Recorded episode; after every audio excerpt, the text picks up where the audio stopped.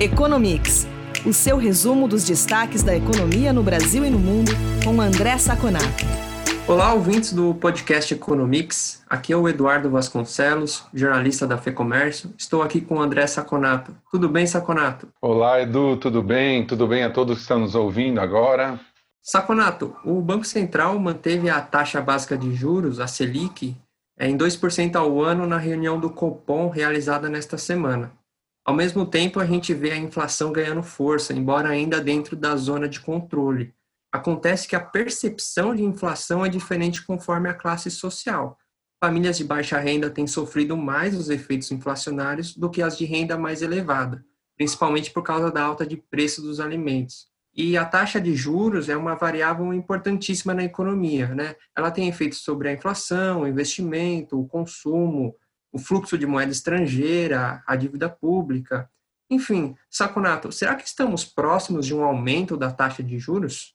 É, essa questão ela é bastante complexa porque ela envolve vários setores, várias estruturas macroeconômicas, né? Vamos, vamos fazer uma compartimentalização dela. Primeiro ponto que você falou, você afirmou com razão, é que a inflação começa a gerar uma certa pressão do mercado para que o Banco Central aumente os juros. Como que nós conseguimos medir essa pressão? Imagine, quem está nos ouvindo, que uma relação entre juros e data. Por exemplo, o mercado ele imagina que o Banco Central não vai aumentar os juros nos próximos, sei lá, quatro, cinco meses, vou dar um exemplo. Então ele acha que é, a taxa de juros vai ficar muito próxima de 2 nos próximos 3, 4, 5 meses. Só que ele acha também que o Banco Central é um Banco Central sério, se a inflação aparecer, ele vai aumentar sim a taxa de juros. Então o que acontece? A taxa de juros para daqui um, dois, três, quatro anos já vai embutir esse aumento. Então, quando você vai fazer alguma, algum negócio com juros de daqui dois, três, quatro anos, o mercado já te cobra um valor maior. Isso é o que nós chamamos de empinar a curva. Então, você imagina uma curva que está baixinha no começo e começa a subir, subir, subir, subir, até o ponto que o mercado acha que o Banco Central vai aumentar os juros. Tá? Isso nós chamamos que a curva está empinada, né? o que você tem. Uh, o mercado imagina que na ponta longa o juro vai aumentar, ou seja, vai aumentar lá no longo prazo. O que, que nós podemos falar do cenário econômico hoje em relação a isso? É, o cenário econômico não comporta hoje uma taxa de juros de 2% ao ano. Ela é excepcionalmente baixa por vários motivos. Porque os outros países estão com a taxa baixa também, então não tem muita oportunidade no mundo dos recursos saírem tanto do Brasil para outro lugar. Ela está baixa porque nós estamos num ponto de pandemia em que nós entramos numa recessão muito forte. Pois bem, nós estamos saindo dessa recessão, nós estamos tendo pressões inflacionárias em alguns setores muito fortes, como alimento, transporte, é, e nós estamos vendo também que muitos setores não estão conseguindo entregar produtos porque fecharam as fábricas, os fornos na época da pandemia. Resumindo, 2% hoje é meio que unanimidade que não é a taxa de juros que equilibra o mercado. Além disso, Edu, o fato de ter 2% de taxa de juros faz com que os estrangeiros não entrem no Brasil e levem embora o dinheiro que eles têm. Eles não vão ganhar dinheiro em cima de juros, né? E isso faz com que o câmbio fique mais valorizado e o câmbio mais valorizado para trazer mais inflação, o que gera um círculo vicioso terrível para a economia. Qual é a nossa visão sobre o Banco Central? É, a ideia é que nessa reunião que nós tivemos essa semana, não tinha muito espaço para aumentar os juros. Por quê? Porque o mercado espera que o Banco Central passe as informações muito precisamente, tá? Então, em nenhum momento entre a última reunião e essa que nós tivemos, a penúltima reunião e essa última que nós tivemos, o Banco Central falou que ia aumentar os juros.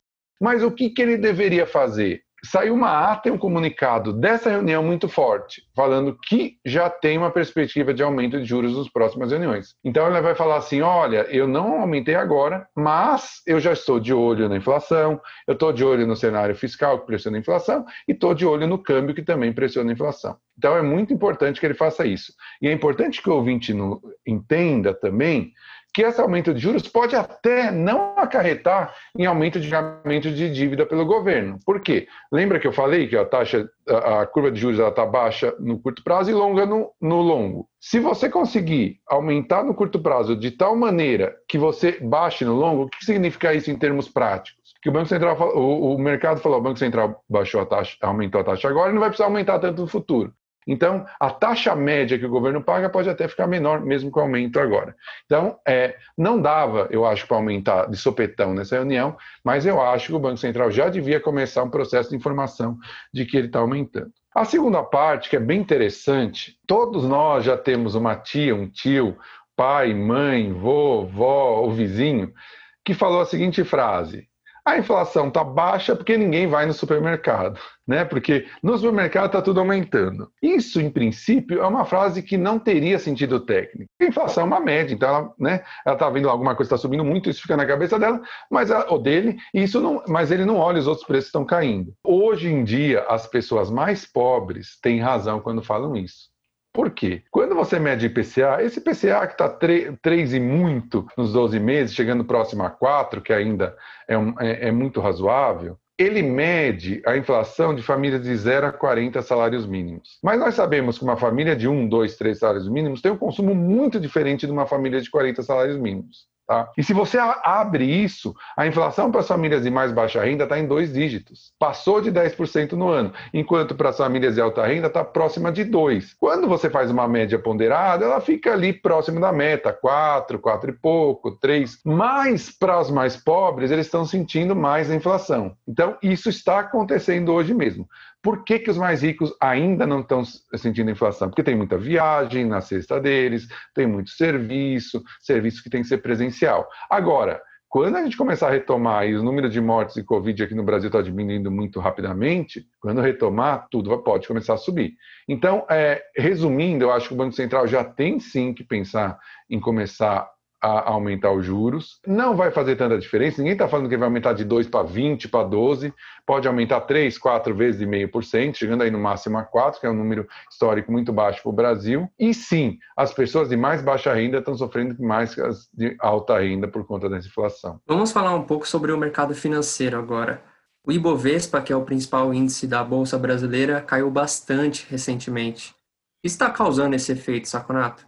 Olha, Edu, eu posso te dizer que o efeito dessa semana é quase que 100% Covid. Nós tivemos aumento significativo nos casos nos Estados Unidos, eles estão voltando aí para o nível de 50 mil casos novos por dia, aumentos significativos na Europa, incluindo que Alemanha e França já estão voltando a lockdowns parciais, né? algum tipo de fechamento. O mercado encarou isso muito mal, muito mal, porque um novo lockdown pode fazer um estrago muito grande nas economias centrais e pior ainda, o número de casos é, vinha aumentando, mas agora também o número de mortes vem aumentando na, na Europa e nos Estados Unidos, como nós falamos. Isso pode causar e vai causar provavelmente um efeito muito negativo nas economias. É, só para a gente ter uma ideia, em termos relativos, o Brasil está hoje à frente, melhor, diria, né, em termos de mortes, do que Portugal, do que França, do que Bélgica e do que Estados Unidos. Então, realmente, essa nova onda assustou os mercados. Isso não tem nada a ver com a eleição americana, tá? Eu vi muito analista falando, não tem. O mercado já comprou tanto Biden como Trump. Nenhum que ganhe vai gerar um efeito muito negativo. O único efeito negativo pode ter é se o Trump perder e judicializar o resultado, né? Que ele já falou algumas vezes, voltou atrás. Isso pode ter efeito negativo no mercado. Mas não tem eleição americana, não. É Covid puro e simples. Pegando esse gancho de Covid, é, vamos falar um pouco do impacto da pandemia em uma das economias, que é a americana. É, no segundo trimestre, houve um tombo de 31,4%.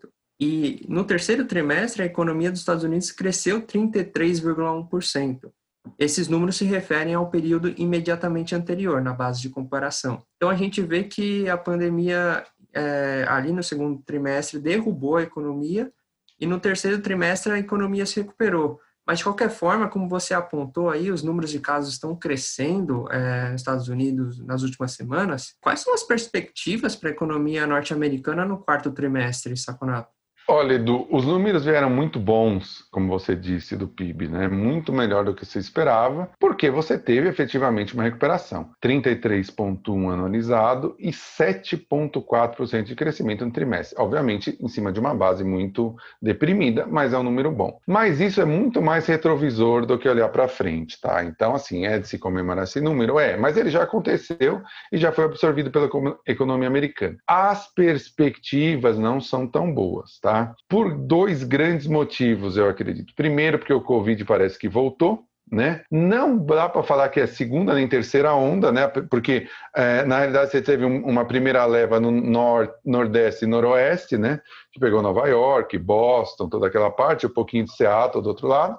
Você teve uma onda, a o que dizem segunda onda, que foi no sul, Texas, Califórnia e Flórida, e agora é o mais atingido é aquela parte central que eles chamam Heartland, né, que é ali no meio, Carolina do Norte, até Kansas do outro lado, né? Então, na realidade, é uma primeira onda para aquele território, porque o território é muito grande. Então, isso já vai gerar uma certa depressão, já gerou nas bolsas é, americanas. O segundo ponto, Edu, é que os Estados Unidos está um bom tempo já sem nenhum auxílio fiscal. O pacote grande que ia, dar, que ia fornecer dinheiro para os trabalhadores americanos gastarem emperrou no Congresso tem uma disputa eleitoral, os democratas seguraram esse, esse pacote para que o Trump não ganhasse os louros dele, né, uma decisão política arriscada, né, mas é uma decisão política, e o Trump, por sua vez, não quis ceder demais para não parecer que ele era muito, entre aspas, mole, né? Então não temos pacote, não vai ter nenhuma turbina por, por trás da, do crescimento americano como nós tivemos no terceiro trimestre. Vai ter só, obviamente, é, os auxílios monetários, mas esses não são suficientes. Então, eu te diria que a perspectiva é pior do que o passado, pelo menos nesse quarto trimestre. Saconato, o nosso último assunto desse programa é a China. O governo chinês está elaborando um novo plano econômico para o período de 2021 a 2025, no qual a inovação e a demanda internas devem ser os propulsores da economia chinesa. A gente sabe que na China as coisas funcionam de um modo diferente. Me parece que é um país que consegue unir, de certa forma, o capitalismo a uma ideia de economia planificada. É, de qualquer forma, Saconato, o que, que a gente pode esperar da China no pós-pandemia e para os próximos anos?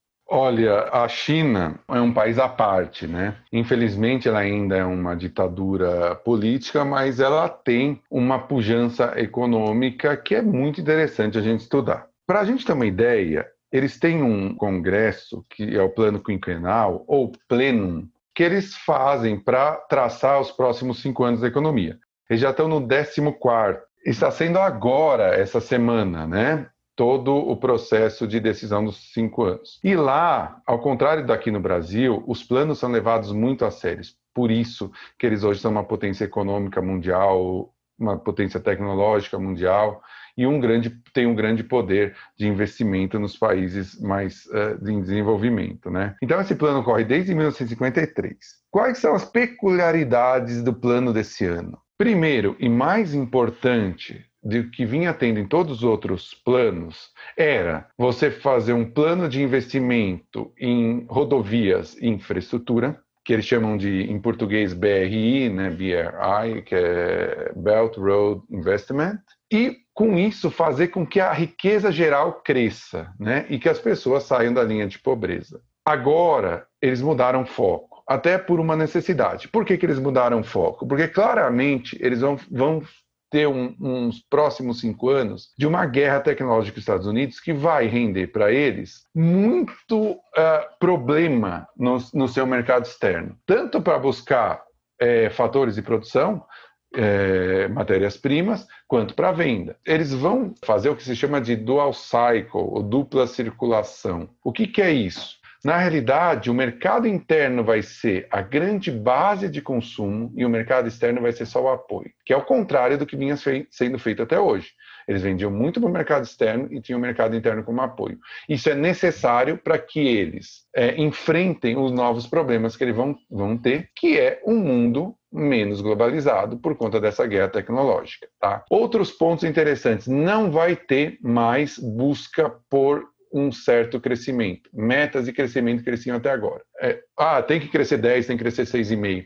Por que não vai ter mais? Porque numa época de pandemia, no momento que a China já não tem a capacidade de ficar crescendo 10, 12% todo ano, porque ela já cresceu muito, fixar taxas de crescimento para os governos locais e principalmente o governo central pode fazer com que ele tenha que fazer um esforço fiscal muito grande. Isso possa prejudicar já que também o fiscal chinês não está tão bom assim.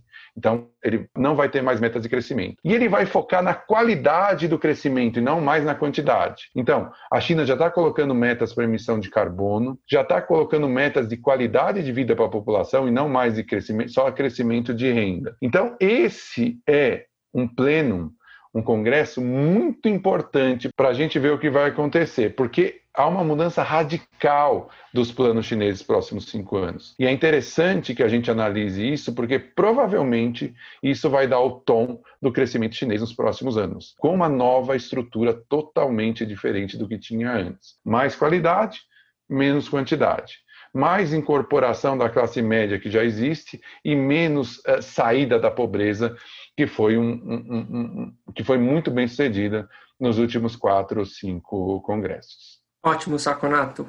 É isso por essa semana. A gente volta a se falar na semana que vem. Obrigado pela entrevista e até a próxima. Muito obrigado, Edu. Até a próxima e até a próxima que estamos ouvindo.